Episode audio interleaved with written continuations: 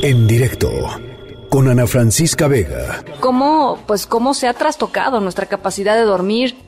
Por un montón de por un montón de factores. Los niños también están teniendo eh, trabajo para para conciliar el sueño en las noches o a veces se despiertan eh, eh, en la noche. También por supuesto los adultos. En fin que esto pues este este tema de la cuarentena y este tema del covid 19 ha tenido un impacto pues en la calidad de, de, de, nuestro sueño. Y justo por eso queríamos platicar con la doctora Selene Verde Tinoco integrante de la clínica de trastornos del sueño de la Facultad de Medicina de la UNAM que está con nosotros en la línea de en directo. Doctora, ¿cómo está?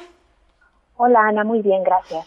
Qué bueno, pues eh, ya, ya, ya escuchaba lo que puso Beth Midler en su, en, su, en su cuenta de Twitter y creo que es una sensación un poco generalizada, ¿no? Sí, así es. Pues si bien ahora nuestro sueño ha sido también partícipe de todo este, este daño a la salud que estamos viviendo con base a la cuarentena y al aislamiento. Si bien, Ana, pues el sueño es un fenómeno muy importante en la vida del ser humano. Pasamos una tercera parte de nuestra vida durmiendo. Y ahora, pues con todas las condiciones que están sucediendo, estamos sacrificando horas para dormir y de manera de calidad.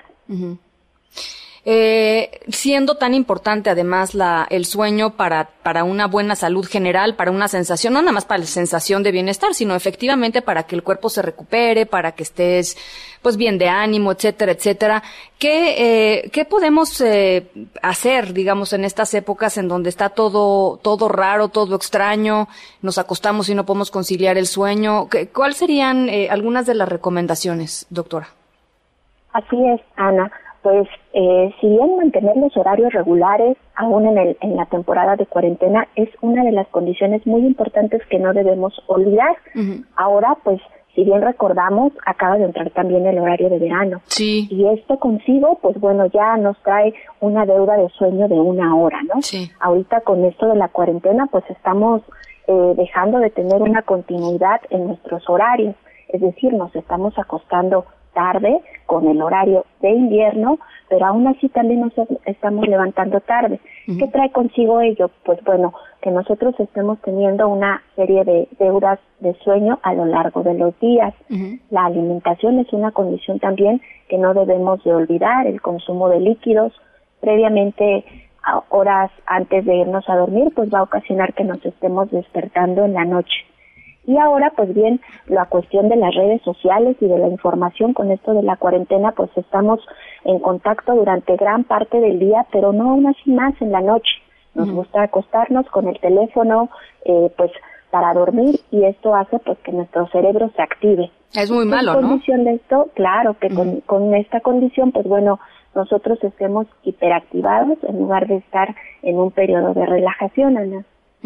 Es un tema de disciplina, ¿no? En, muchos sentidos.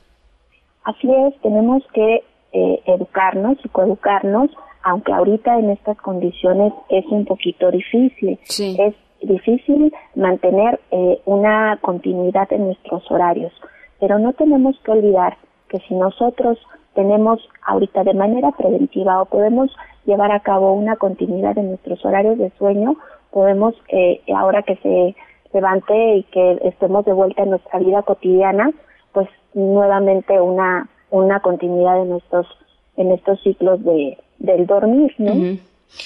¿Qué, diría, doctora? Eh, bueno, el tema del celular es importante, ¿no? Ah, eh, este asunto de no, no, pues agarrar un libro o a cualquier otra cosa que no estimule demasiado nuestro, nuestro cerebro, ¿no? O sea, levantarte en la noche y agarrar el celular, pues es la mejor receta para seguir ahí, este, prendido una hora, ¿no?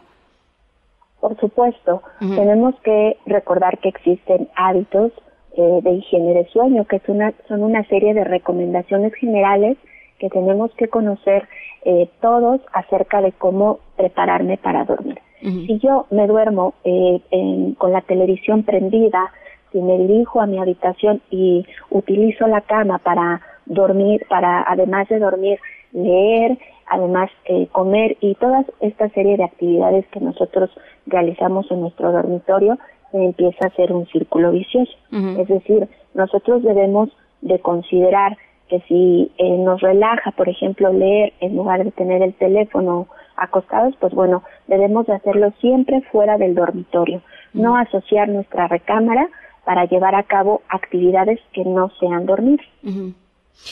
Eh, a ver, ¿qué recomendación ahora para los niños? Porque también he notado así entre, entre amigos, amigas que, tenemos hijos, muchos chiquitos, además del cambio de horario, que siempre es un problema, ¿no? O sea, tratar de acostar a, una, a una niña con, cuando todavía hay luz, pues no los convences, ¿no? De que, de que ya es hora de, de acostarse como, como a su hora normal, siete y media, ocho de la noche, es imposible eh, convencerlos, pero pero creo que quizá también la falta de, pues, de actividad física de alguna manera tiene un impacto en, en, su sueño, ¿no? Puesto, en los niños, ah, ahora eh, desafortunadamente una de las herramientas que utilizan los papás para poder inducirle el sueño es el uso del celular. Es decir, yo acuesto a mi pequeño con algún programa, con alguna canción, con algo que nosotros creemos que eh, erróneamente esta eh, condición les induce el sueño, lo único que estamos realizando pues es hiperactivarlos. Durante el día debemos de tener mucho cuidado en darles, en no darles eh, refresco de cola, por ejemplo activadores como lo son el chocolate, todas estas sustancias que bueno contienen alto contenido energético, pero además sustancias que los activan, que los activan de manera electroencefalográfica. ¿Qué quiero decir? Que si yo durante el día ahora a mi niño le estoy dando una serie de golosinas que contienen activadores, durante la noche me va a costar mucho trabajo acostarlos y con esto pues bueno alargar su latencia o su periodo para iniciar el sueño. Bueno, entonces eh, se nos juntaron dos cosas, ¿no, doctora? El cambio de horario, que de por sí, y, eh, y pues este asunto de la cuarentena. El cambio de horario más o menos, ¿cuánto tarda en ajustar? Son como 15 días, ¿no? Hemos hecho eh, investigaciones al respecto en donde tardamos más o menos alrededor de dos a tres meses en, en ¿Dos a tres meses? Por eh, supuesto. y si aún así le aumentamos que, bueno, esto depende también de cada, de cada sujeto. Sí, claro. Es una necesidad muy individual. Pues a veces hay personas que hasta casi al término del horario de verano están teniendo una adaptación en su ciclo de sueño vigilia y ya está por iniciar el horario de invierno.